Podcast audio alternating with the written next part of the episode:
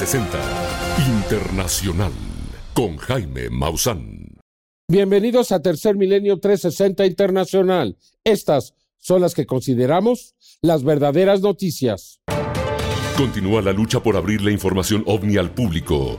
Desde los Estados Unidos le tendremos todos los detalles. Por otro lado, Estados Unidos pudo haber suministrado armas químicas a Israel, mismas con las que se está atacando a la población civil en la franja de Gaza.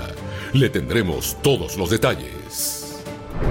La gripe aviar mata centenares de lobos marinos en Brasil, mientras que la sequía provoca la muerte de elefantes en Zimbabue.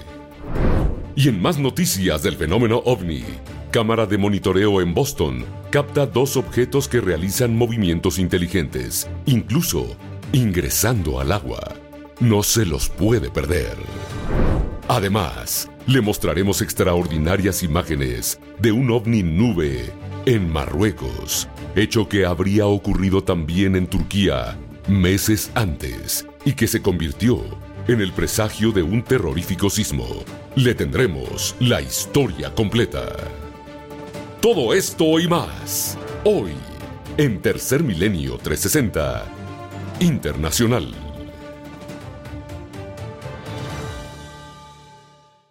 A pesar de los esfuerzos de legisladores de ambos partidos en los Estados Unidos, la ley que pues prácticamente era una desclasificación con respecto al fenómeno de los objetos anómalos no identificados, entiéndase el fenómeno extraterrestre, que iba a crear un grupo, un grupo de ciudadanos que iban a controlar a este fenómeno, que iban a determinar su investigación, iban a recibir todos los datos necesarios para poder manejarlo y iba a estar formado por ciudadanos comunes y corrientes que iba a dar una serie de prerrogativas y de apertura que pues nunca se ha observado con respecto a esto y, y suponían que el presidente Joe Biden se iba a ver obligado a partir de su aprobación a formalizar esta desclasificación y entonces la transparencia respecto a este fenómeno. Pero el Pentágono se impuso a través de algunos legisladores que han recibido, pues como ya se lo dijimos en la emisión anterior de este noticiario, que recibieron enormes cantidades de dinero de algunas de las empresas que han sido los beneficiarios de esta tecnología, porque la tecnología que se recupera de las naves pasa a manos privadas y ellos se benefician pues de estos extraordinarios avances y ellos son los que pues impidieron que esto finalmente se concretara. ¿Qué va a pasar ahora? Aquí el investigador Stephen Bassett nos habla de cuál va a ser la estrategia de los legisladores, porque esto no ha terminado aquí. Y se considera que muy pronto 15 o 20 testigos, como el señor David Grosh, que habló de naves recuperadas, que habló de cuerpos recuperados, van a hablar abiertamente. Eso no lo van a poder impedir. Y esta situación podría llevar o forzar al presidente Biden a aceptar que estamos siendo visitados y que esta es una extraordinaria realidad, ya que se encuentran entre nosotros seres de otros mundos. Aquí, escúchalo con mucho cuidado. Stephen Bassett. Pues a final de cuentas, ellos ganaron. Eliminaron la ley, se deshicieron de las expropiaciones, se deshicieron del programa de control de desclasificación, el cual incluía el poder de los citatorios, que tanto miedo les causaba. Estaban asustadísimos. Y también se deshicieron del panel de revisión, lo eliminaron. Lo que queda no es significativo en lo particular, pero está ahí. Y tenemos una cuarta ley. Esto es lo que va a suceder a continuación. Esto es muy importante. La eliminación de esta ley para nada es impedimento para que trabaje el Comité de Inteligencia del Senado compartido por Marco Rubio y Mark Warner.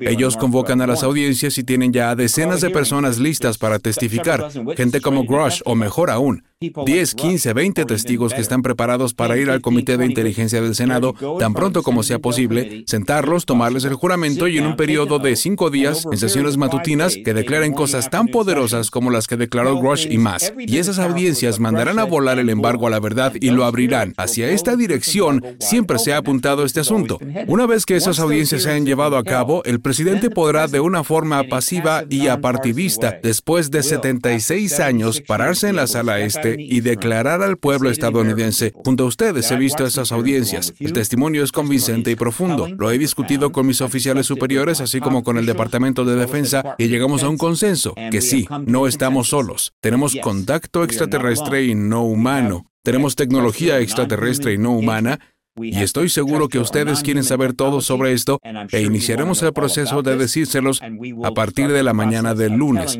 porque esto probablemente suceda un viernes. Ahora, esto es lo que sucede después de esto. Una vez que el presidente confirme la presencia extraterrestre.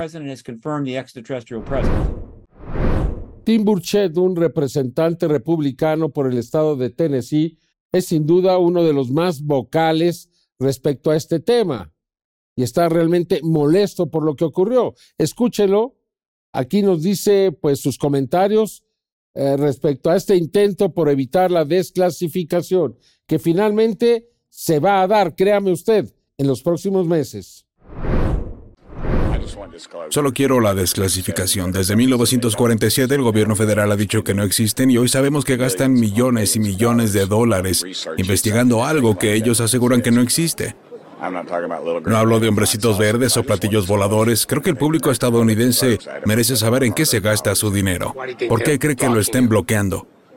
Creo que están ocultando algo. Creo que hay algo más que está sucediendo. Creo que ahí hay tecnología y otras cosas que le genera ganancias a complejos industriales.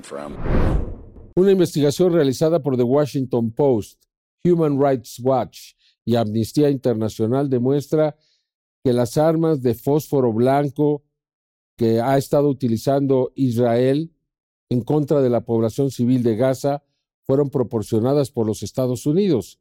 Difícil de creer, pero el mismo diario de Washington Post está revelando esta terrible realidad. El fósforo blanco es, pues prácticamente está prohibido, especialmente cuando se utiliza en contra de la población civil. Diversas investigaciones, entre las que se encuentran las realizadas por The Washington Post, Amnistía Internacional y Human Rights Watch, han determinado que las fuerzas de defensa de Israel han utilizado municiones de 155 milímetros de fósforo blanco proporcionadas por Estados Unidos e Israel para atacar la franja de Gaza y la ciudad de Deira, al sur del Líbano, donde Israel combate al grupo terrorista Hezbollah. De acuerdo a las investigaciones, en octubre, Amnistía Internacional documentó el uso de proyectiles de artillería de fósforo blanco por el ejército israelí en zonas civiles densamente pobladas de la franja de Gaza. Y de acuerdo a expertos, algunos de estos ataques podrían considerarse ataques indiscriminados y por lo tanto ilegítimos. A su vez, el Laboratorio de Pruebas de Programa de Respuesta a la Crisis de Amnistía Internacional verificó fotos tomadas por profesionales de fotografía de la agencia de noticias AFP el 18 de octubre, cerca de la frontera de Israel con Líbano. En estas fotografías se muestran unos proyectiles de munición de humo de fósforo blanco de 155 milímetros alineados y listos para usarse junto a obuses M109 del ejército israelí. Por su parte, expertos en armamento de Amnistía Internacional han dicho que estos proyectiles tienen un característico color verde pálido y unas bandas rojas y amarillas, así como la leyenda M825A1 y D528 respectivamente, que es la nomenclatura del proyectil y el código de identificación del Departamento de Defensa estadounidense para las municiones de fósforo blanco. Pero, ¿cuál es el verdadero riesgo para los civiles si son alcanzados por municiones de fósforo blanco? De acuerdo a la Agencia de Sustancias Tóxicas y el Registro de Enfermedades, ATSDR por sus siglas en inglés, los riesgos que conlleva la exposición al fósforo blanco incluyen quemaduras de tercer grado e incluso penetrar tanto en la piel que puede dañar la médula ósea, así como órganos vitales como hígado, corazón o los riñones. Asimismo, la ATSDR indicó que la inhalación de fósforo blanco en periodos cortos puede causar irritación y tos, y que además una exposición prolongada a esta sustancia puede derivar en una fosfonecrosis, que es una mala cicatrización de heridas en la boca y fractura del hueso de la mandíbula. De acuerdo a expertos legales, el uso de este tipo de armamento está prohibido si su uso es en contra de población civil, como lo ha hecho Israel, y por lo tanto, los responsables de su utilización deben ser juzgados por la Corte Penal Internacional. Información para Tercer Milenio 360 Internacional.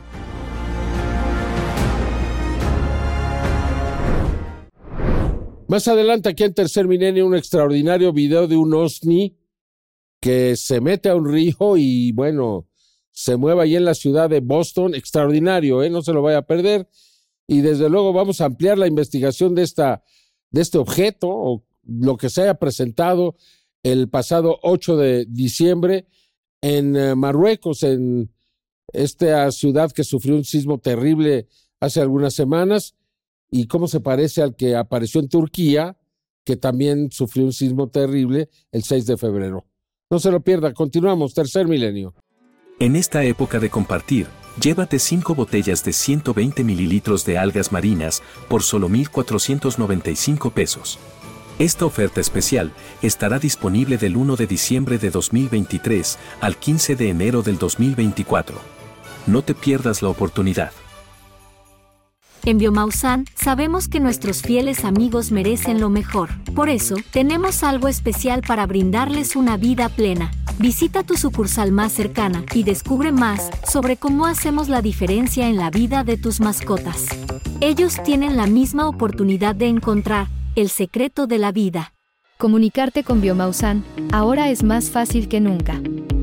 Llama al 55 55 55 00 55 y uno de nuestros expertos altamente capacitados estará a tu disposición para proporcionarte la información que necesitas, con la mejor actitud y profesionalismo. El virus de la gripe aviar ha impactado de manera considerable a los lobos marinos en las costas de Brasil. Al menos han muerto 900 ejemplares, como ya había sucedido en Perú, en Chile y en otros países de América del Sur. Hace unos días le decíamos que también en la Antártida este virus es terriblemente mortal para los mamíferos marinos. En el estado de Brasil, Río Grande del Sur, se ha confirmado la muerte de más de 900 leones marinos que han fallecido a causa de la gripe aviar. Los animales muertos que empezaron a aparecer a finales de septiembre fue algo atípico, porque encontramos más animales muertos de los que normalmente encontramos. No tengo los números finales, porque todavía estamos monitoreando. acredito, a gente tem os números finais, né, porque estamos ainda fazendo monitoramentos. Este es el primer año en el que se han reportado casos de gripe aviar en Brasil. Se cree que los primeros contagios entre mamíferos marinos iniciaron en Perú y rápidamente llegaron a países sudamericanos como Uruguay, Brasil, Chile y Argentina. En Brasil, este virus ha afectado mayormente a las aves y leones marinos, sin embargo, se sospecha que marsopas y pingüinos que fueron encontrados muertos en las playas también fueron víctimas de este virus, el cual se ha encontrado que está atacando el sistema nervioso de las especies, por lo que los científicos han decidido practicarles la eutanasia a los mamíferos marinos que son encontrados convulsionando en las playas locales, para evitarles una muerte dolorosa. Algunas de las medidas de prevención que está tomando el Ministerio de Agricultura de Brasil, el cual ha declarado un estado de emergencia sanitaria desde el 22 de mayo, incluyen incinerar los cuerpos de los leones marinos rápidamente después de ser encontrados. Esto para evitar que el virus se propague a granjas comerciales, así como una medida de prevención de la vida silvestre y la salud humana. Información para Tercer Milenio 360 Internacional. Una verdadera tragedia lo que está sucediendo en la Amazonia, en la selva más grande del mundo. La sequía está terminando con ella. Ya el 17% se había perdido por la agricultura y la ganadería y ahora pues desafortunadamente no hay agua y está muy estresada la selva, muriendo muchas especies. Terrible, terrible y es muy poco lo que podemos hacer. Una sequía histórica y un récord de incendios forestales están devastando la selva amazónica. Estas condiciones han dejado barcos varados en los ríos, pueblos aislados de las rutas de abastecimiento, dañado drásticamente la calidad del aire y matado a miles de especies endémicas del Amazonas. Una crisis que hace sonar las alarmas sobre el último recordatorio de que la selva amazónica se dirige hacia un punto de inflexión catastrófico. Y es que actualmente aproximadamente el 17% del Amazonas ha sido destruido por la agricultura y la industria ganadera de Brasil, mientras que más del 75% de lo que queda se ha debilitado, ya que a medida que los árboles desaparecen, la capacidad del Amazonas para devolver la humedad a la atmósfera disminuye, lo que conduce a menos precipitaciones, altas temperaturas y un bosque seco. A menos que los niveles de deforestación caigan considerablemente, este bucle de retroalimentación podría transformar más de la mitad del Amazonas en un desierto en cuestión de décadas, un hecho que traería consecuencias catastróficas no solo para el clima, sino también para las especies y las personas que viven allí. Es por ello que debemos proteger esta selva tropical que abarca alrededor del 40% de América del Sur y que es considerada el pulmón de nuestro planeta, la Tierra. Información para Tercer Milenio 360 Internacional. Bueno, hace un momento le decía yo que nada podíamos hacer con la sequía en el Amazonas, sí podemos. El calentamiento global es el que está siendo el responsable de todos estos cambios. También en Zimbabue, ahí están muriendo docenas de, de elefantes por sed, porque también la sequía es extrema en este lugar. Aquí le presento la información. En el Parque Nacional Juan en Zimbabue, docenas de elefantes han muerto de sed debido a la falta de agua. Los ecologistas temen que se repita lo pasado en el año 2019, cuando más de 200 elefantes murieron por la misma razón. En este parque no hay ningún río importante que lo atraviese, por lo que la principal fuente de agua de los elefantes son 104 pozos, que funcionan a través de bombas motorizadas con energía solar, sin embargo, debido a la falta de fuentes de aguas naturales, los pozos no han podido ser suficientes para satisfacer las necesidades de los 45.000 elefantes que habitan en este parque, los cuales necesitan beber 200 litros de agua al día. Dependemos del agua artificial, porque nuestra agua de superficie ha disminuido. Como los elefantes dependen del agua, estamos registrando más muertes. Dafin Madlamoto, ecologista del Parque Nacional Juan consecuencias que son atribuidas a los efectos del cambio climático y la presencia del actual fenómeno del niño, ya que estos se han encargado de crear un clima más cálido y seco en el sudeste de África. Tan solo en Zimbabue, su departamento meteorológico explica que la temperatura ha aumentado hasta 2.6 grados Celsius en el último siglo. Asimismo, la temporada de lluvia, que va del mes de noviembre al mes de marzo, casi no ha llovido en lo que lleva del año, lo que podría aumentar aún más el número de conflictos entre elefantes y humanos a causa de que estos compiten por la limitada agua de la zona. Se espera que los elefantes se sigan enfrentando esta crisis durante los próximos meses, ya que según los expertos esta severa sequía continuará para el año 2024, razón por la que los conservacionistas están actuando lo más rápido posible, quitando sedimentos que podrían estar creando un bloqueo en las bombas, al mismo tiempo, están intentando suministrar más agua en los pozos para que los elefantes y el resto de las especies de esta reserva natural, las cuales se están convirtiendo en las víctimas del calentamiento global. Información para Tercer Milenio 360 Internacional.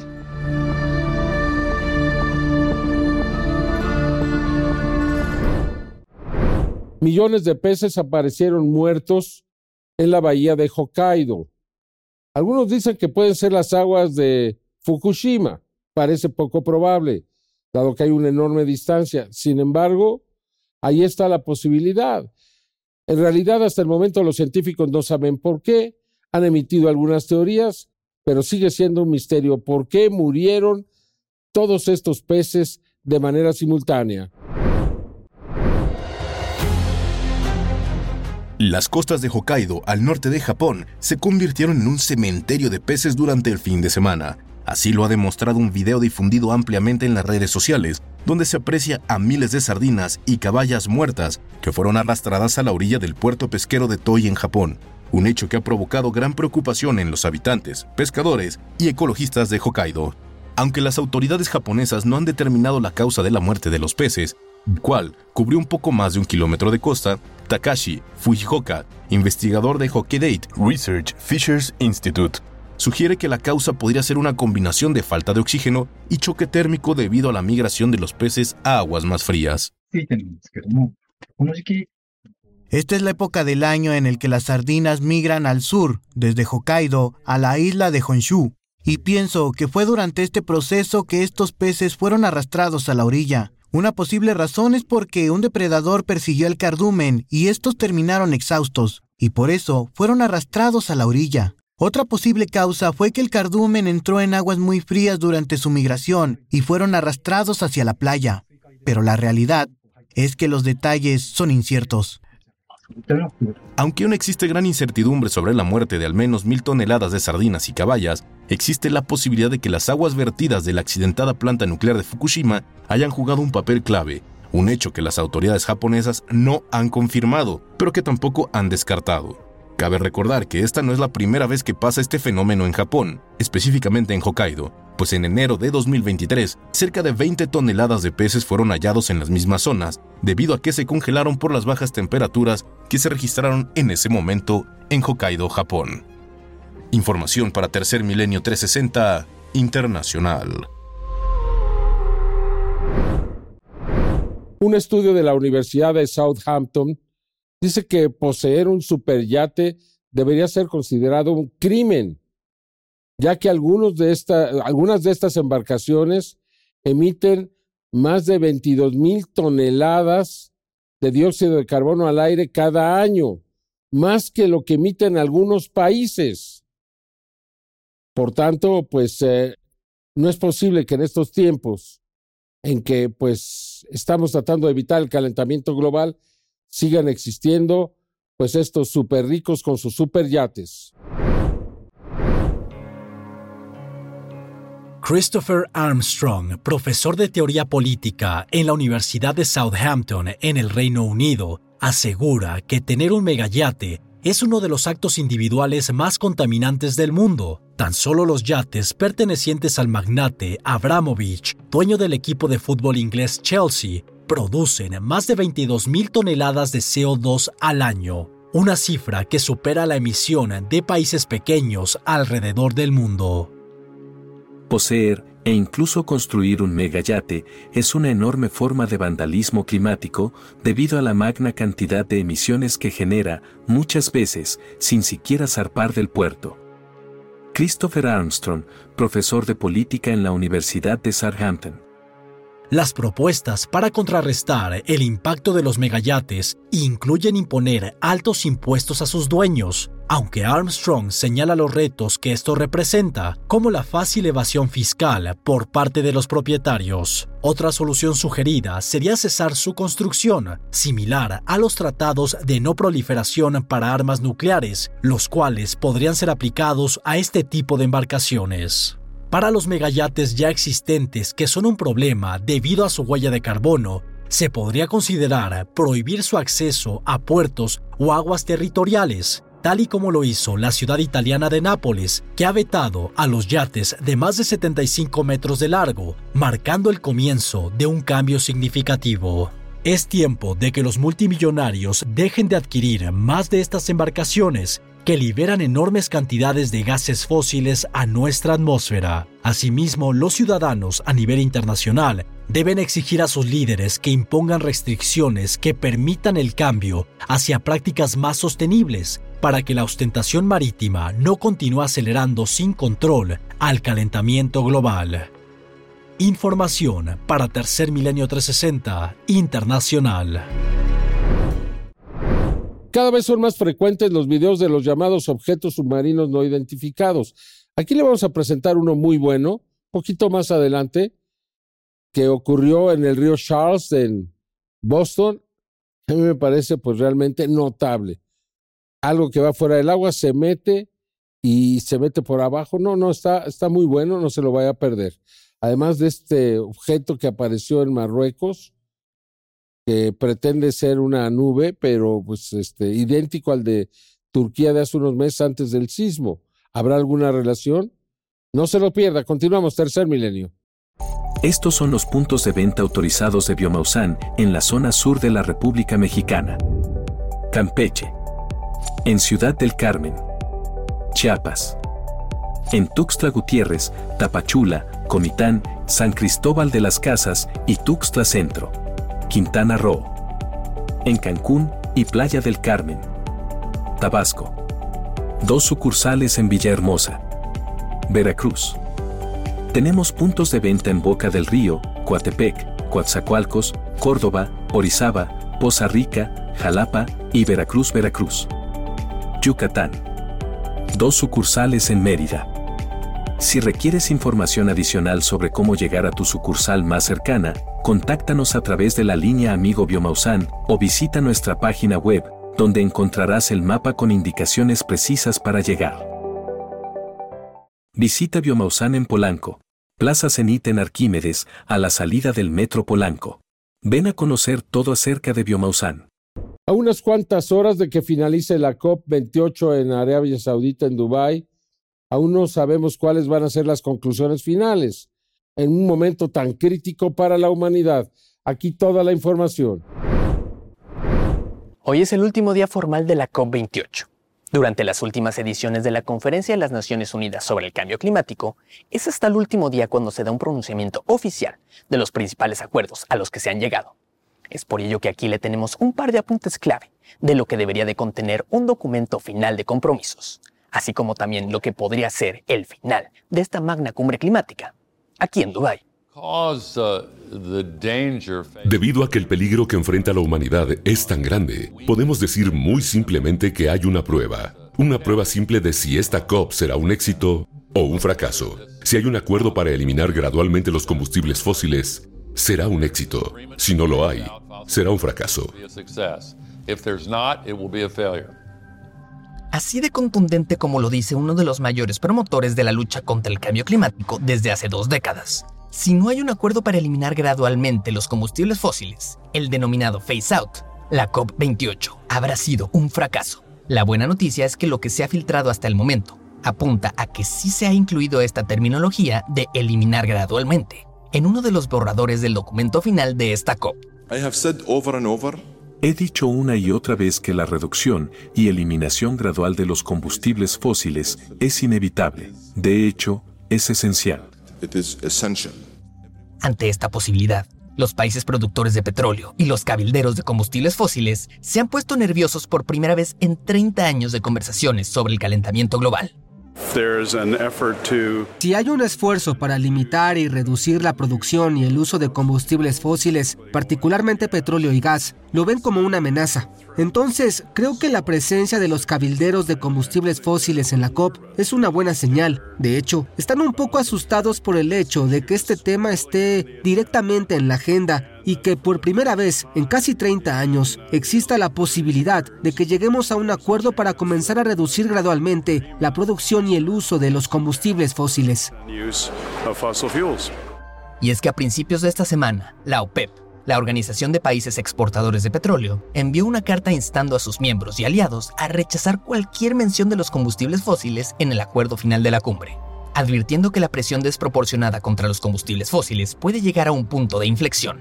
Los observadores en las negociaciones dijeron que Arabia Saudita y Rusia estaban entre varios de los países que insistían en que la conferencia en Dubái se centrara solo en reducir la contaminación climática y no en los combustibles fósiles, que la causan. Por otro lado, al menos 80 países, incluidos Estados Unidos, la Unión Europea y muchas naciones pobres y vulnerables al clima, exigen que un acuerdo de la COP28 tenga claramente el fin eventual del uso de combustibles fósiles. Por este motivo se cree que la decisión final tardará más de lo previsto, porque esta es la cláusula más importante del borrador final del acuerdo de la COP28. La experiencia que tenemos de otras COP nos dice que el pronunciamiento de un acuerdo final sobre esta cumbre climática podría darse hasta altas horas de la noche e incluso podría no llegar, motivo por el cual el tercer milenio permanecerá aquí, hasta que tengamos más detalles de lo que será el futuro de nuestro planeta. Seguiremos informando directamente desde Dubái Rodrigo Contreras, enviado especial. Con el químico Luis Manuel Guerra. Luis Manuel, hoy termina la COP. ¿Qué nos ha dejado la COP? Bueno, pues eh, una mezcla, ¿verdad?, de resultados. Fíjate que eh, precisamente con el cierre de la COP, la Agencia Internacional de Energía es un organismo internacional formado por gobiernos es bastante institucional, digamos, ¿no? Sacó su último reporte, lo sacó ayer, lunes, en donde dice que deberíamos eh, tener una reducción de 12 gigatoneladas de dióxido de carbono en la atmósfera para mantener la atmósfera estable. pero así como vamos para el 2030, vamos a haber alcanzado 4 gigatoneladas, o sea, nos faltan 8 vamos a haber cumplido con un tercio. ¿Y eso qué significa? Significa una alteración a todos los ecosistemas verdaderamente bárbaro. La gente ya es que nos dice, no, pues la Tierra ha estado caliente en otras épocas y luego muy fría y es una cuestión natural. Es cierto, pero esto se ha manejado siempre por parte de la Tierra, del planeta, dentro del rango 290 partes por millón muy frío, 350 partes por millón de dióxido de carbono muy caliente. es, esos son los rangos de la naturaleza. ¿no? Estamos ahorita en 400, esa es la gran incógnita. ¿Qué va a pasar con la atmósfera? Fíjate que el Instituto Potsdam para el Clima, que es un instituto muy reconocido a nivel internacional en estudios precisamente de cambio climático, su eh, presidente, el doctor Johann Stöckholm, dijo que esto va a traer consigo la posibilidad de que aumente de tal manera la energía cinética, o sea, el movimiento de las partículas de la atmósfera, de los gases de la atmósfera, al grado de que pudieran vencer la gravedad de la Tierra e irse de la atmósfera al espacio que se le quitara esta eh, envoltura protectora que tiene la Tierra y con eso se acaba la vida, las construcciones y todo. Hay un símil con Marte, ¿no? Que se dice que a lo mejor, bueno, se sabe que Marte tuvo una atmósfera, inclusive todos estos canales, ¿verdad? Que indican que tuvo agua. Era igual a la Tierra. Era igual a la Tierra. A lo mejor tuvo hace miles o cientos de millones de años una gran civilización que calentó a tal grado su atmósfera Jaime, que esta atmósfera se les fue, la perdieron. Se fue la atmósfera al espacio. Pues es aterrador lo que me estás diciendo. Es aterrador y la gente realmente no lo internaliza. No. Pero tenemos posibilidades de cambiar las cosas si realmente las cosas más banales son las que más importan. Sí. Y desafortunadamente, bueno, nosotros hemos venido luchando aquí por tratar de hacer conciencia sobre lo que está ocurriendo, Luis Manuel, y vemos que Realmente las personas, las sociedades en los diferentes países no están conscientes del peligro al que nos estamos enfrentando. No, no está consciente. Bueno, y hay sociedades, las sociedades nórdicas, por sí, ejemplo. claro, los europeos. Los, los, europeos del norte, ¿no? No tanto los del sur, pero los del norte, los escandinavos, digámoslo así, sí ya están bastante conscientes, ¿no? De que sus acciones hoy van a repercutir en la calidad de vida de sus nietos y de sus bisnietos. Y, eso es lo que está en juego. ¿Y qué nos dejó la COP? ¿Nos dejó algo bueno? Dejó cosas buenas. ¿Sabes qué? Y lo vamos a hablar en el próximo programa. Eh, ejemplos exitosos que no son de los gobiernos. Los gobiernos son, están tripulados por políticos. Tú sabes que el horizonte del político se llama la próxima elección. Ahí acaba su universo, ¿no? Yo gano y así voy brincando de un puesto al otro, buenos beneficios, etcétera. Y lo que no pase en mi periodo no existe para el político. Pero para sociedad civil, para organismos no gubernamentales, para empresas, sí existe esto y están haciendo cosas que van a jalar a los demás. En el próximo programa te voy a platicar de ejemplos exitosos que se vieron en la COP y que nos dan esperanza. Ojalá. Muchas gracias, Luis Manuel. Al contrario. Nosotros seguimos aquí en Tercer Milenio. En la Florida nació un caimán blanco un caimán leucístico blanco. Hay solamente siete en el mundo. No son albinos, son blancos. Una verdadera rareza. Aquí las imágenes. Este pequeño caimán que observa en pantalla no es un reptil albino, es un raro caimán leucístico blanco, el cual nació en el parque temático Gatorland, en Florida, siendo la primera vez que una cría de caimán leucístico blanco nace en cautiverio en el mundo. El presidente y director ejecutivo de Gatorland, Mark McHugh, explicó que hace 36 años se descubrió un nido de caimanes leucísticos en Luisiana. Los caimanes leucísticos son únicos y diferentes de los caimanes albinos. Hubo 18 de estos hermanos que nacieron en los pantanos de Luisiana en 1987. Así de raro es esto. Solo quedan siete de ellos en el mundo y tres de ellos están aquí en Gatorland. Los caimanes leucísticos son la variación genética más rara del caimán americano. A diferencia del albinismo, el leucismo en los caimanes causa coloración blanca en su piel, pero no afecta a otras partes del cuerpo, como los ojos. Asimismo, esta pequeña cría de caimán tiene un hermano de color normal. Ambos fueron examinados por el veterinario de Gatorland, quien les dio un certificado de buena salud. Información para Tercer Milenio 360 Internacional. El 28 de noviembre, una cámara que monitorea el río Charles en Boston pudo captar al anochecer una imagen extraordinaria donde se ve a dos objetos. Los dos realizan movimientos pues que sería difícil de poder explicar. Uno se mete al río, el otro vuela pues muy cerca de los edificios. Vea usted las imágenes. Sorprendentes sin duda alguna. Observe con atención el siguiente video. Esta grabación fue registrada la noche del martes 28 de noviembre del 2023 por una cámara de monitoreo del río Charles de la ciudad de Boston, Massachusetts, en los Estados Unidos. En la misma quedaron registrados dos misteriosos sucesos. El primero lo observaremos con un gran acercamiento y disminuyendo la velocidad. Cuando el reloj marcaba las 9 de la noche con 51 minutos, podemos apreciar que un extraño objeto se introduce a las aguas y se dirige directamente al ferry que navegaba en medio del río. Este se desplaza sumergido unos cuantos centímetros por debajo de la superficie. Incluso se aprecia que va dejando un rastro tras de sí después de que por momentos se emerge un poco. De hecho, por la trayectoria que expone, parecería que va a impactar con la embarcación. Sin embargo, observe detenidamente y notará cómo incluso se sumerge un poco más y evita el impacto.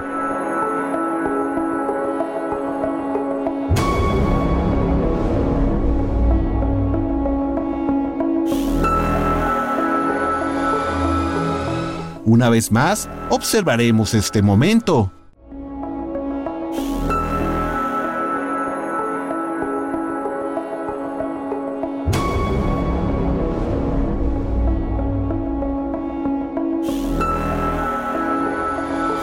Misterioso visitante continúa su camino, realiza algunos movimientos y desaparece. No queda claro si se dirige a las profundidades o simplemente se desvaneció un claro ejemplo de los objetos transmedio, que son reconocidos oficialmente como aquellos dispositivos que tienen la capacidad de trasladarse entre el espacio, la atmósfera y los cuerpos de agua.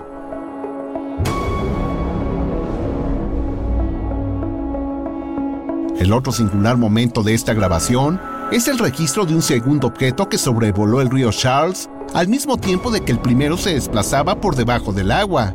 Este se dirigía directamente a un edificio que se encontraba cerca de la orilla y realiza un quiebre extraordinario en el aire.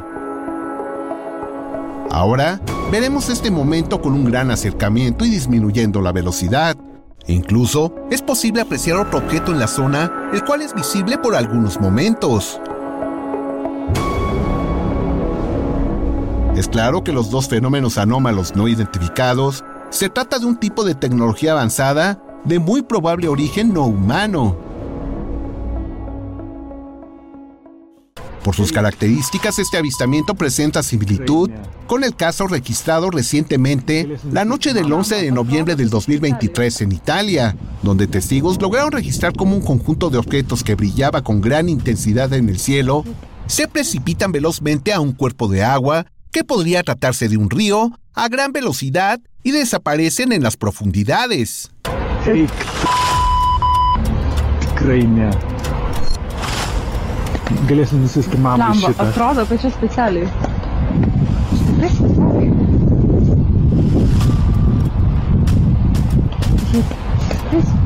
Asimismo, uno de los casos más sobresalientes de este año 2023 fue registrado la tarde del 20 de junio del 2023 frente a las costas de Aguadilla en Puerto Rico, donde un grupo de amigos registraron con gran claridad la presencia de un enorme objeto de color azul que se desplazaba sigilosamente debajo de la superficie y a muy corta distancia de su posición. Uno de los testigos incluso pudo registrar el movimiento de una extraña silueta que increíblemente parecería que camina por encima de la superficie del disco azul. Mira, eso. ¿Hay algo ahí? Al observar estas evidencias podemos establecer que sin duda el 2023 ha sido uno de los de mayor actividad de fenómenos anómalos no identificados de los últimos años. Una presencia que también se ha incrementado en ríos y mares y que nos revelan un solo hecho, y esto es que ellos ya están aquí. Información para Tercer Milenio 360 Internacional.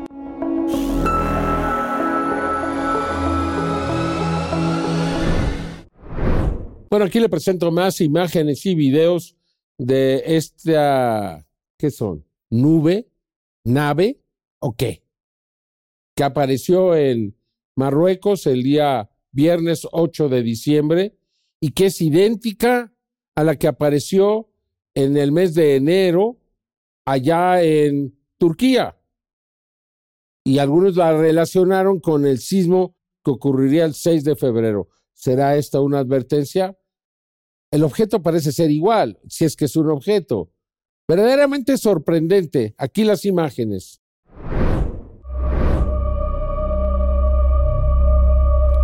Viernes 8 de diciembre del 2023 sobre Marruecos, justo al caer la tarde, se presentó lo que diversas personas interpretaron como una especie de señal en el cielo. Desde distintos puntos de esta zona se lograron obtener fotografías por medio de los celulares de las personas. En las imágenes es posible apreciar un espectacular suceso, el cual podría tener diversas explicaciones. Sin embargo, es muy posible que se trate de un objeto de dimensiones considerables, el cual es de forma circular y se encuentra rodeado de una especie de vapor. Debido a su enorme tamaño, era posible verlo desde diferentes distancias. Disfrutemos de la secuencia de fotografías que se lograron obtener de esta espectacular presencia en los cielos de Marruecos. A decir de los expertos en estos temas, se puede interpretar la presencia del objeto como si fuera una especie de señal, la cual pudo ser vista de forma masiva en este lugar del planeta. En el acercamiento podemos apreciar los bordes del objeto y cómo por la parte inferior tiene un doble círculo más pequeño al centro. Este nuevo suceso en el cielo se registró después de que el 8 de septiembre de 2023, poco después de las 11 de la noche, un terremoto de magnitud 6.8 azotó una zona montañosa a unos 75 kilómetros al sureste de Marrakech, precisamente en Marruecos. No sabemos si ahora esta nueva señal tiene alguna relación con este suceso. El antecedente directo de un evento similar fue una gran señal en el cielo. Ocurrió el 19 de enero del 2023 sobre la población de Bursa, en Turquía. Justo antes del amanecer se presentó un extraño fenómeno en el cielo, una manifestación que llamó poderosamente la atención mundial de algo que parecía ser una enorme nube, pero esta presentaba una forma ovalada, la cual se asemejaba a una enorme nave. Esta manifestación extraordinaria se registraría en Turquía, en donde el día 6 de febrero del 2023 se presentara el gran sismo que causó pérdidas humanas y daños materiales cuantiosos. Información para Tercer Milenio 360 Internacional. Muchas gracias por acompañarnos. Yo lo espero en la siguiente emisión de Tercer Milenio 360 Internacional. Hasta entonces.